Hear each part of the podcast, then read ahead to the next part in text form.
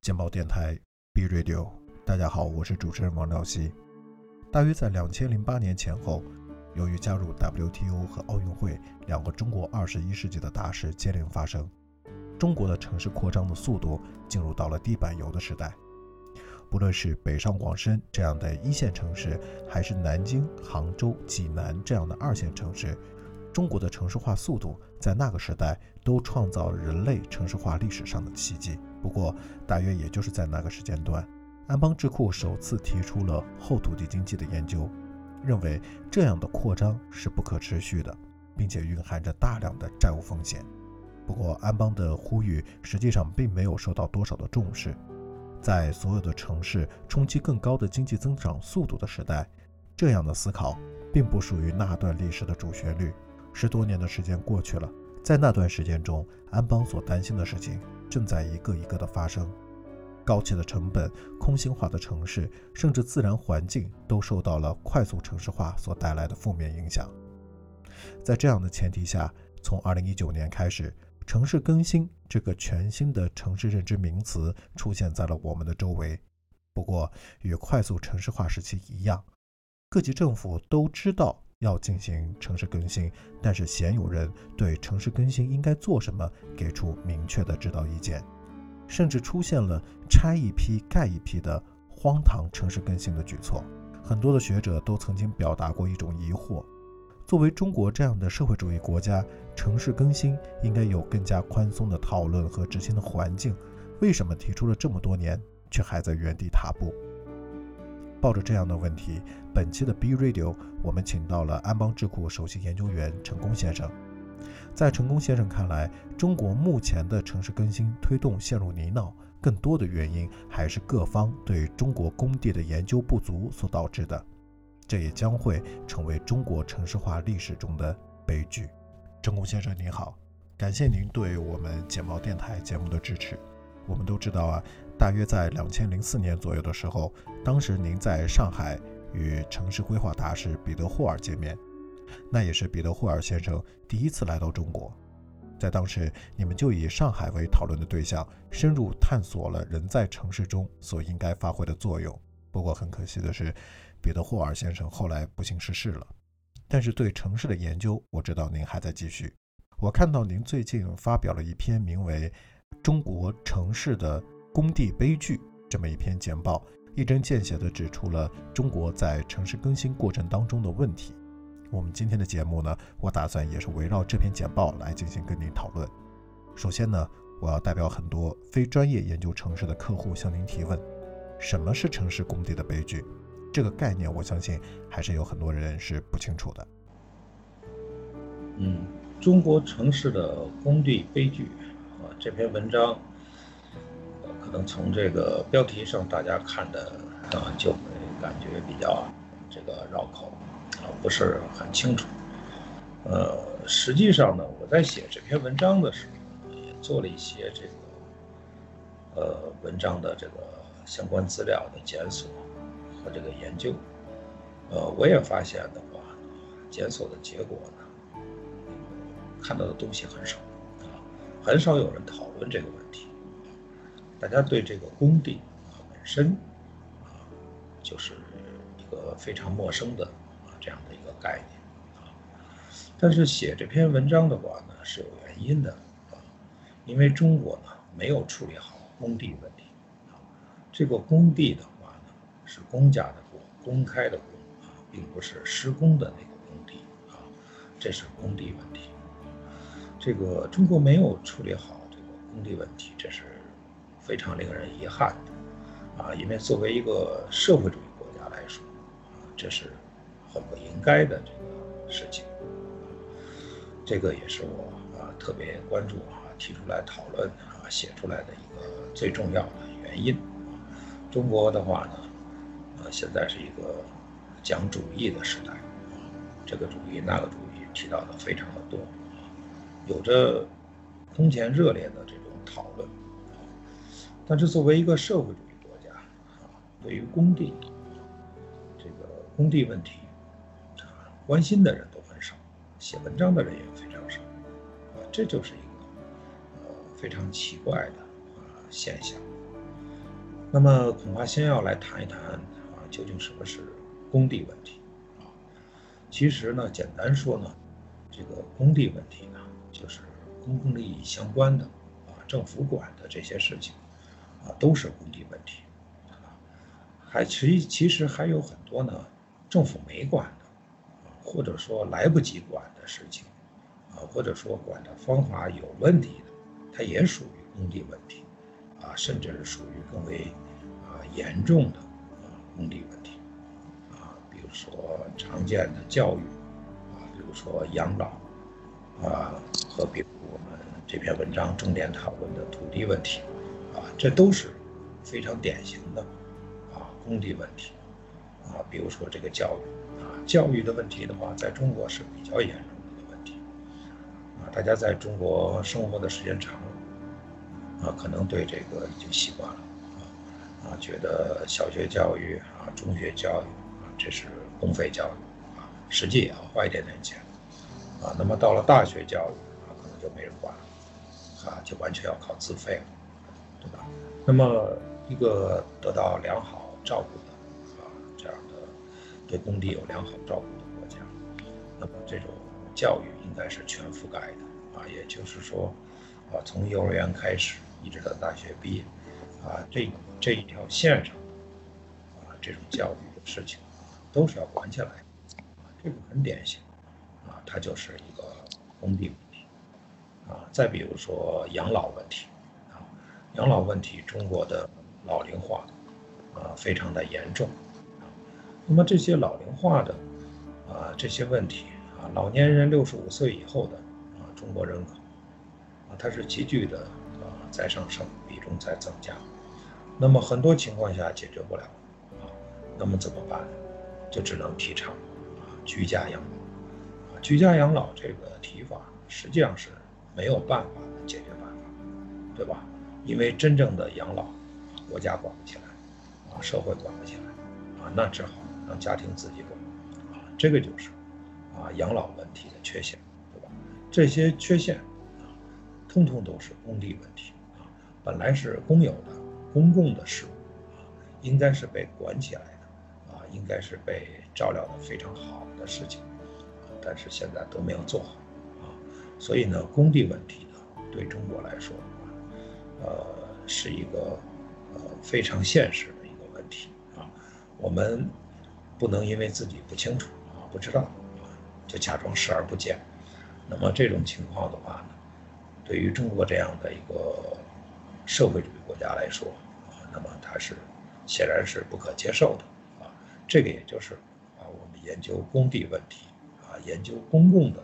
环境啊，公共服务这一块的，呃，很多工作和事情的一个重要的一个原因，啊，也就是说，呃，可能我们在谈点主义啊，谈点思想境界方面的事情的同时，我们还要实在一点，看一些实在的问题啊。优先把工地问题先解决好啊，这个也是呃我写这篇文章啊讨论工地问题的一个初衷。工地问题的这个悲剧呢，有很多人啊都设计过啊。最早是在十九世纪的时候，在英国作家威廉·福斯特·洛伊啊他的人口方面的研究啊就提出过啊这个工地悲剧这个问题。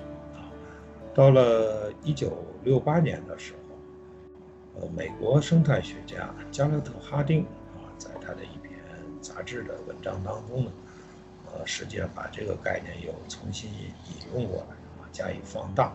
啊，形象的就称之为“工地悲剧”，啊，因为这个词呢，呃，比较引人注目，啊，所以这个概念“工地悲剧”这个概念啊，在文人的闲聊当中呢，啊，在各种出版物当中呢，啊，在学术界的这个圈子里面呢，啊，就发扬光大了啊。实际上这个问题呢，在更久以前，啊，在古希腊的时候，亚里士多德的话来说，我觉得他讲的是最简单的，啊，他是这么说的，啊，那些由最多人数所共享的事情，实际只得到最少的照顾。我觉得亚里士多德这句话说的是最简单，也是最精彩的啊！他点出了工地问题的实质啊，也就是没人管。好的，谢谢成功先生的介绍。其实就像您刚刚所说的，工地这个概念可能是复杂的，它其中还包括着教育、养老。您在这篇简报中呢，更多的是从土地方面来对我们进行介绍。您认为工地它包含着有建筑、街道、商业等等。软件方面的话呢，还有可能会包含合约、权责、分红等等这些细节。呃，从我的角度上来看呢，这些明显会涉及到很多的分管部门。那么，如今的中国的工地，呃，是不是有一个专门管理的部门，或者哪些部门应该来负责照料中国的这些工地资源呢？呃，中国的这个工地的这个主要的宏观照料者，就是各地的政府。从城市的微观层面而言，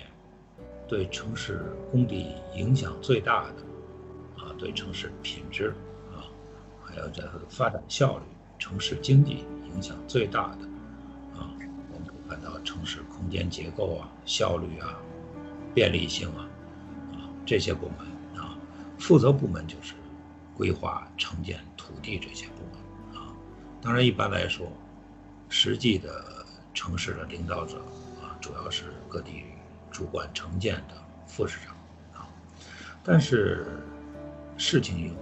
远比这个。一般的啊，要来的更复杂一点啊。实际城市工地的这个品质好坏、效率高低啊，一个城市的美誉度究竟如何，其实取决于政府部门的整体啊，主要取决于啊政府体系的水平高低啊，而不是仅仅是一个单位或者某一个人啊。呃，城市工地在中国肯定是有人啊。承担责任的，承担这种照料的，啊，这种责任的，啊，但是这种啊，对城市工地照料水平高低的，决定因素还是政府治理水平的高和低。听您呃聊到这里的话呢，我可能会有一个疑问，呃，如果按照您的刚刚给我的这个答案，我认为啊，中国作为社会主义国家，工地的管理应该相对于一些。资本主义国家会有更加得天独厚的优势，尤其是呢，呃，我们是一个大政府的环境，呃，很多的时候呢，其实是可以集中力量办大事的。所以，呃，您觉得我们现在对于工地的照料，呃，做的怎么样？呃，这在我看来应该是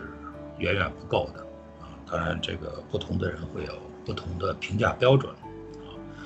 这个中国是一个社会主义国家啊。社会主义的特点啊，这个国家的性质啊，就决定了啊，在理论上啊，中国的这个城市工地啊，应该得到比西方国家更完善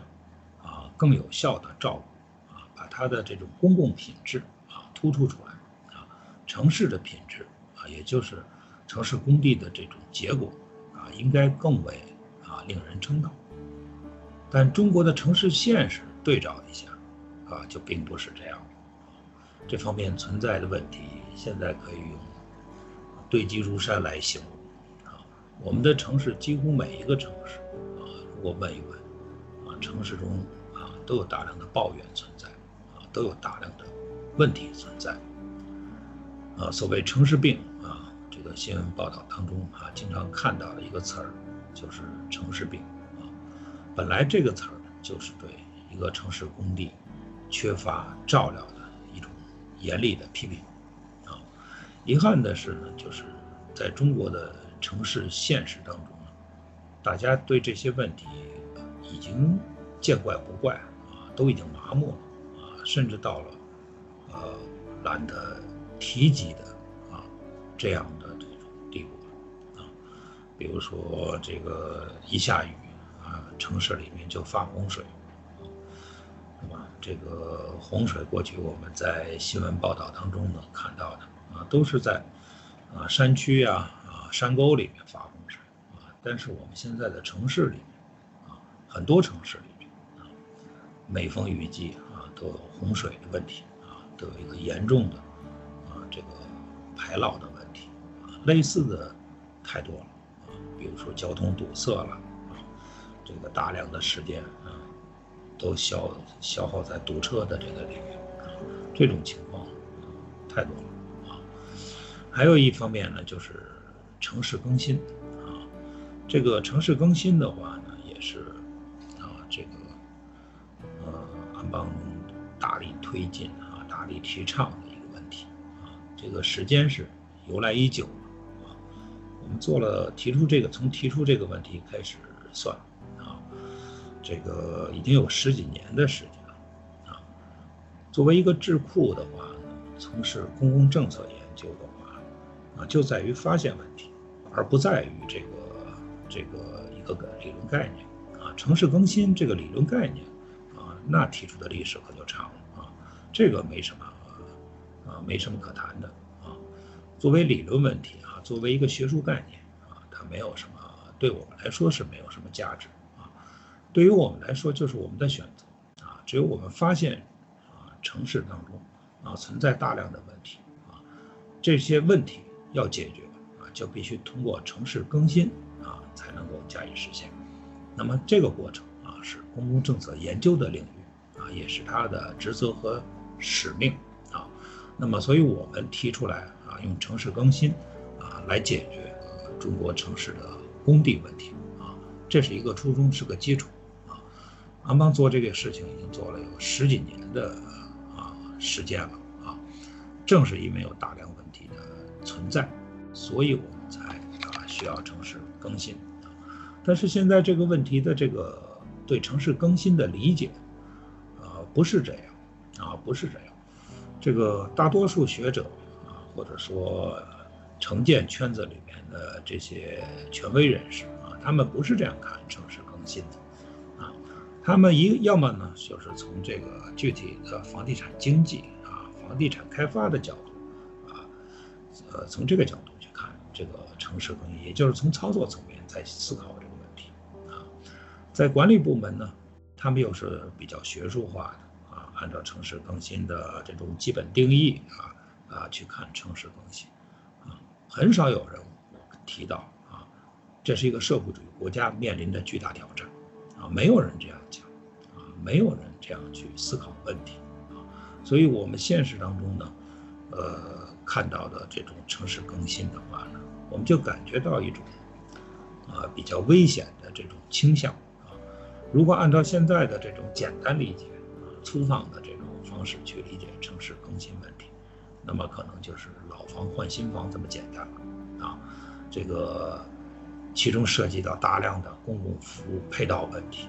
啊，大量的补短板的问题啊，以及大量的改革和创新问题，那还是会。处于一种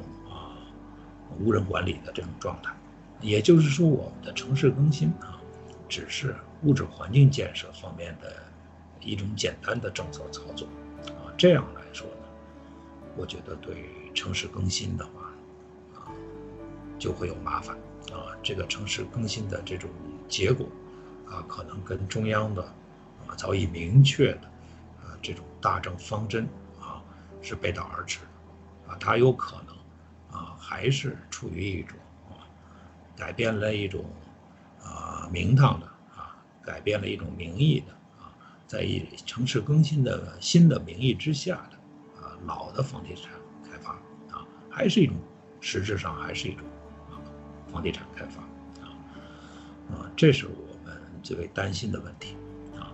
但是从现实的这种情况来看的话，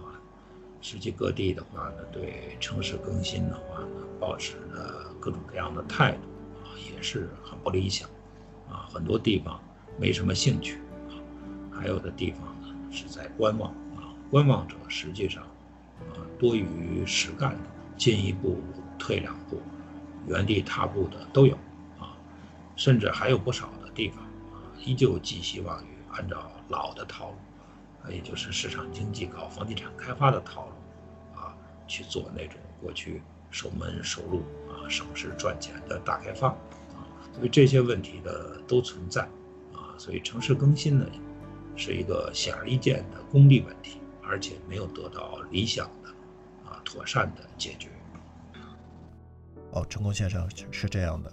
虽然呢，您刚刚说您不愿意多谈及安邦在此之前对中国城市发展所做的努力，但是我知道啊，呃，谈到中国的整个的城市发展的问题的时候，安邦之前做的事情肯定是绕不过去的。所以呢，在这边的话呢，我还是希望可以，呃，就是基于我对安邦的理解吧，呃，来谈一谈我自己的看法，因为我知道啊，在推进中国城市发展的过程中，其实安邦做了很多。远的不说，在二零一八年的时候，呃，我们就提出了 PUD 行人优先的城市原则。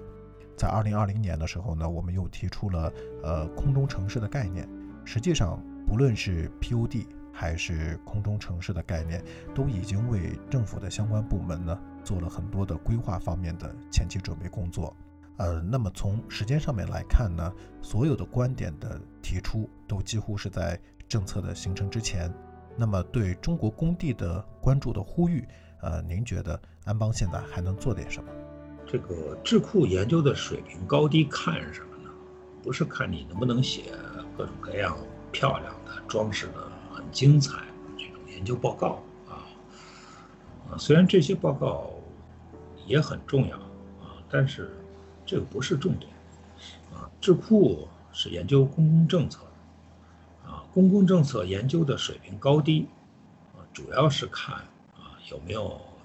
先见性，有没有先见之明，啊，能不能建立在预测和判断的，呃基础之上，提前的有一定提前量的，啊，去做好，啊这些政策研究工作，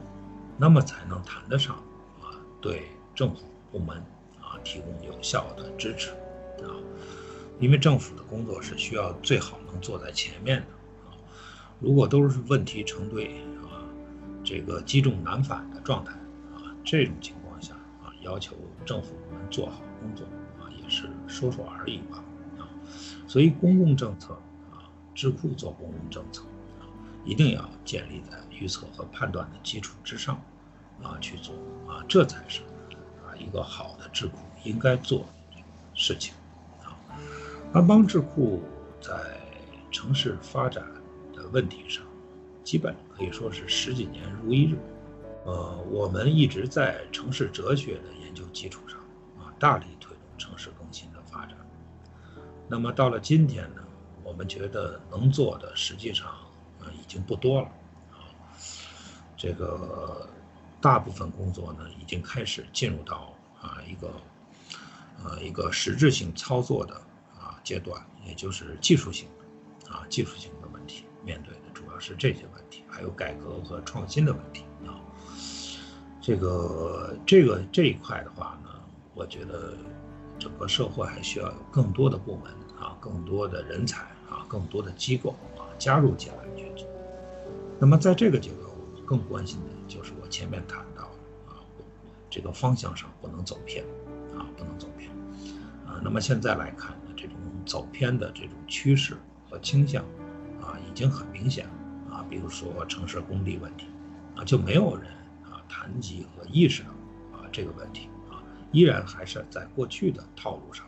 啊，在过去的模式上去思考啊城市更新问题，啊，这就是一个方向性的一个大问题，啊，呃，谈到安邦的话呢，其实我们有自己的坚持啊。我们没有趁着中国城市大开发的热度，啊，顺水推舟去搞各种城市开发项目，啊，我们实际上呢还是处于一种逆水行舟的状态，啊，针对未来中国城市发展中的问题，啊，提出了包括你提到的 POD 啊这种政策组合和原则，啊，此后又在 POD 的基础上，呃，再度从实践的角度。提出了空中城市啊，集约化利用土地的这种政策概念啊，这些都是尝试和努力啊，为今后的城市更新呢奠定一个基础啊。不过这一系列的努力的话呢，我个人的看法呢并不是很乐观啊，因为这些声音的话呢，仅仅发自于安邦啊，这个能够现在能够注意到啊，真正注意到，这个在各地城市大开发的这个浪潮当中，能冷静地注意到、观察到一些问题，然后去思考。啊，这样的人和这样的部门非常的少啊，非常的少，大部分啊这种理性的声音都会沉淀在这个政府职能部门的内卷化的现实里面。啊，最后的结果都很不理想。城市工地的现在的主要的这个职能部门，在经过一前面一大波的这个城市开发浪潮的洗礼之后啊，它的严重内卷化，我觉得大家一定要关注啊，这种是一个现实啊，这是一个现实的问题啊，它被改造了啊，这些部门被改造啊，本来它是一个政府嘛，啊，社会主义国家的政府部门。它应该是引领啊社会发展的啊一个引领性，但是现在看的话呢，它实际上不但起不到这种作用，啊，它内卷化了，啊，这个你现在看规划等部门啊，它都有自己名目繁多的啊这种工地指标，但是这些涉及到工地的啊这些各种规划指标啊，实际上都是套路化的，啊，都是魔术化的。啊没人去思考啊它的合理性，啊没人思考它的品质，这样是不是合适？是不是要增加？啊这个什么地方应该改革和创新呢？啊这些问题啊对他们来说现在就是挑战啊就是有难度的工作。为什么是一种挑战和有难度的工作？就是他们的做事方式嘛，啊他们已经习惯了一种套路一种模式，啊就是搞开发。房地产开发，啊，这种看房地产的，啊，这种开发改变了他们的目光和做事的方式，啊，这就是我说他们，呃，已经严重的内卷化的一个原因啊。实际上，现在的在市场经济的这个浪潮之下，这个很多的这个政府部门啊，早已经习惯了，啊，建立在站在这个市场的角度上啊来看问题。他们实际上这些政府部门规划呀、城建，他们都已经成为了一种啊开发企业的一种上层组成部分啊，他们本身就是开发的一个组成部分啊，基本失去了为城市工地站岗的可能性啊，实际上可能还没有兴趣为城市工地去站岗把关啊，这个对于这些规划等等这些部门呢。来说，无非就是那些指标，啊，只要把指标确定下来，啊，图画完了，自己这部分的作业就算完成了，啊，至于城市今后究竟会怎么样，啊，只能走一步说一步，啊，走到哪一步算哪一步，就是这样的一种状态。呃，您的这个回答呢，哦，我觉得还是有点出乎我的意料的，因为我觉得您，嗯，太悲观了。呃，其实实际上我接触了很多的政府部门。我能感觉到他们都是在呃努力的想去把城市更新的这件事情给做好。当然了，他们也的确遇到了很多的呃，比如说像政策上面的困惑和政策上面的转变的缓慢而带来的一些干预的瓶颈吧。但是总而言之，我认为还是有希望的。那么这个问题的话呢，我可能会呃一会儿来跟您继续的探索。那么在此之前呢，不妨让我们先休息一下，进一段音乐。音乐之后呢，我们再回来。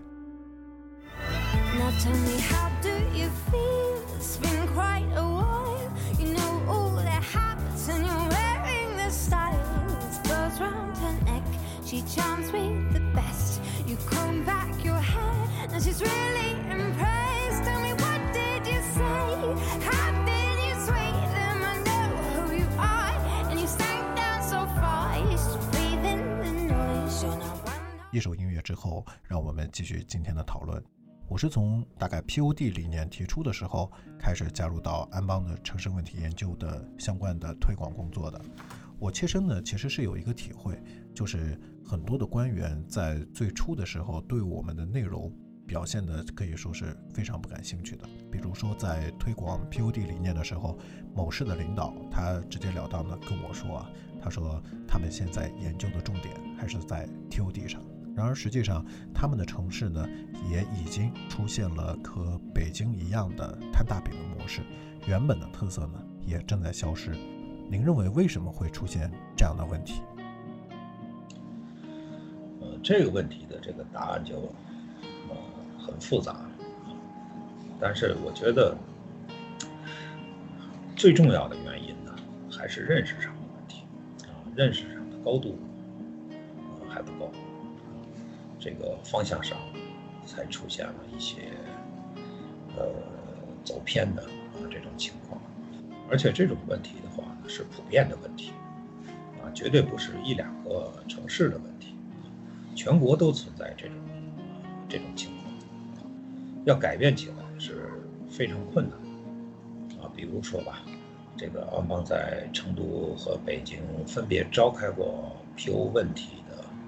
这样的 POD 问题的这个论坛，还有空中城市的呃概念的一些论坛活动。但是我们也看到了，这个各地政府规划部门呢，基本上是没有什么大兴趣。啊从现实来看，他们其实对这些啊理论呢、啊政策呀、方向性啊、定义性的这些问题没兴趣，呃，其实还是有道理的，因为所有这些 POD 的政策原则组合都是公共政策，啊，都涉及到这个城市未来发展方向大原则问题，它是战略性问题啊，但是规划部门。城市的规划部门，它的自我定义啊，这是个任务部门，而不是一个政策部门。对于这些部门来说，完成作业是头等大事。至于怎么干的问题啊，这就是战略问题了，那需要更上层的领导亲自来解决。啊，如果没有人过问，那他们这些任务部门当然就照本宣科。啊一年一年的走下去，啊，至于政府的主要领导，他们自己又并非是专业技术人员，啊，真正涉及到具体执行的问题，还要仰赖职能部门来解决。于是这样就出现了一个怪圈儿，啊，你看着我，我看着你，啊，一个循环的一个怪圈儿，真正的问题得不到解决，甚至没有人管，啊，这是啊。中国过去，啊，这个在政府职能部门内部啊出现问题的一个原因，啊，我们说在中国城市发展的实践当中，啊，在关键的这种战略性政策领域，基本处于空白和缺位的状态，啊，说的是一套，做的可能是另一套，啊，循环往复，一轮又一轮，啊，这个就是就是一。个很重要的一个原因呢，它也是现实。实际上大家都啊心里也明白，我们我们现在也能发展，也能做事情，啊也能推动城市的改变，但我们的实际做法是怎样的？啊，我们的做法就是互相参照，起着哄往前走，啊，只要别人干了，啊那我也能干。至于别人干的对不对，那我就不管了，啊，所以这是一种嗯。相对盲目的跟风建设，啊，里边有这种懈怠、消耗的过程，啊，这就是典型的，呃，内卷化的啊这种现象，啊，中国城市工地领域现在的各种问题，其实正是在这种状态下，啊逐渐形成，啊，并且日益积聚，啊，实际上我看呢，冰冻三尺，非一日之寒。到了今天，已经到了一种啊积重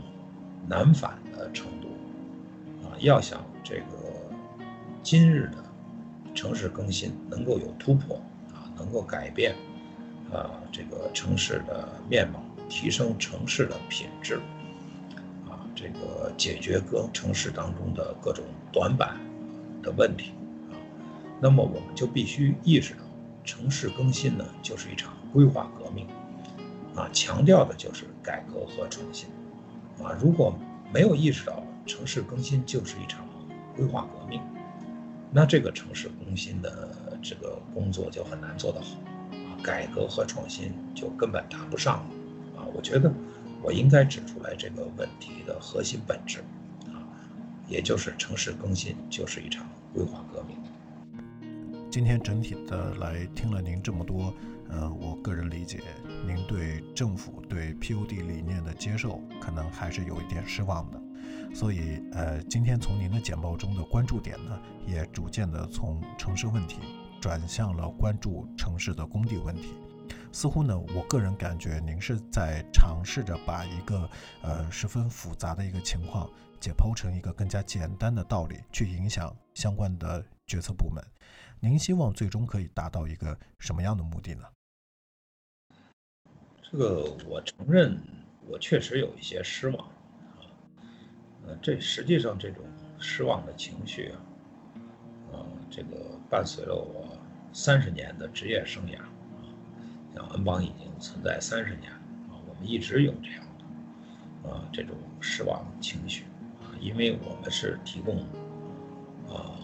真正意义上提供公共政策支持的这个智库啊，做了三十年，有一些实现，有一些想法还没有实现啊，所以我们多多少少总会有一些失望啊，失望之感。我现在觉得呢，就是城市问题。谈了很多，再多谈似乎啊也没有效果，啊也不会有更好的效果。但是城市工地问题，今天我们不能不谈，啊，在中国这样的社会主义国家，几乎没有人关心城市工地，这是一种非常奇怪的现象，啊。今天我们现在看到评论和介绍城市更新的。这种各路大师已经多如过江之鲫，啊，但强调城市更新的本质是一个工地问题，需要多领域的这种协调合作，需要改革和创新的巨大努力，啊，需要一场规划革命，啊，这些问题仍然需要我们来解释和强调，这就多少啊有些让人奇怪，啊，可以想象。如果像 POD 这样的重大政策组合，以及空中城市啊啊所强调的那种规划革命，不能顺利的落地，那么所谓的城市更新，在中国的未来，很可能只是成为又一轮以城市更新名义进行的大开发，啊，这是我们应该竭力避免的一种情境，啊，也是。我们在十几年前就已经清楚指出的悲剧情景啊，所以我写这篇文章啊，用了这个“工地悲剧”啊这样四个字，原因就在于于此啊。我希望呢，能够通过呃城市对城市工地的这种讨论啊，避免城市工地悲剧啊在中国进一步的啊走向深化。走向积重难返啊，这个让中国的这个城市的话，让人们更为失望啊。我觉得应该避免这样的啊情况的发生，这是也是我们智库啊这些智库学者啊自己的使命和职责。我们在尽我们的职责，进一步的啊向前努力的推进啊，这是我们对国家公共政策。所应该做的贡献。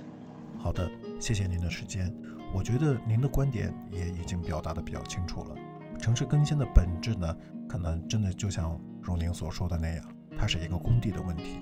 需要更多领域的协调合作以及改革和创新。未来的中国城市发展，如果类似于 POD 这样的重大的政策组合以及空中城市这样的规划革命没有办法落地。那么，中国的城市更新呢，很有可能就会被呃演变成一场呃改头换面的城市开发大潮，而这呢，只会让未来中国继续陷入在当下的城市问题中无法自拔。那么，作为独立的研究机构，我们也十分希望可以尽早的看到转变。好了，听众朋友，时间关系，今天的简报电台呢，只能陪伴大家到这里了。简报电台听过一次，无限循环。我是王兆熙，让我们下期再见。जो सांझ ख्वाब देखते थे नैना बिछड़ के आज रो दिए हैं यूं नैना जो मिल के रात जागते थे नैना शहर में पल मीचते हैं यूँ जुदा हुए कदम जिन्होंने ली थी ये कसम, मिलके चलेंगे हरदम अब बांटते हैं ये गम भीगे नैना, जो खिड़कियों से झांकते थे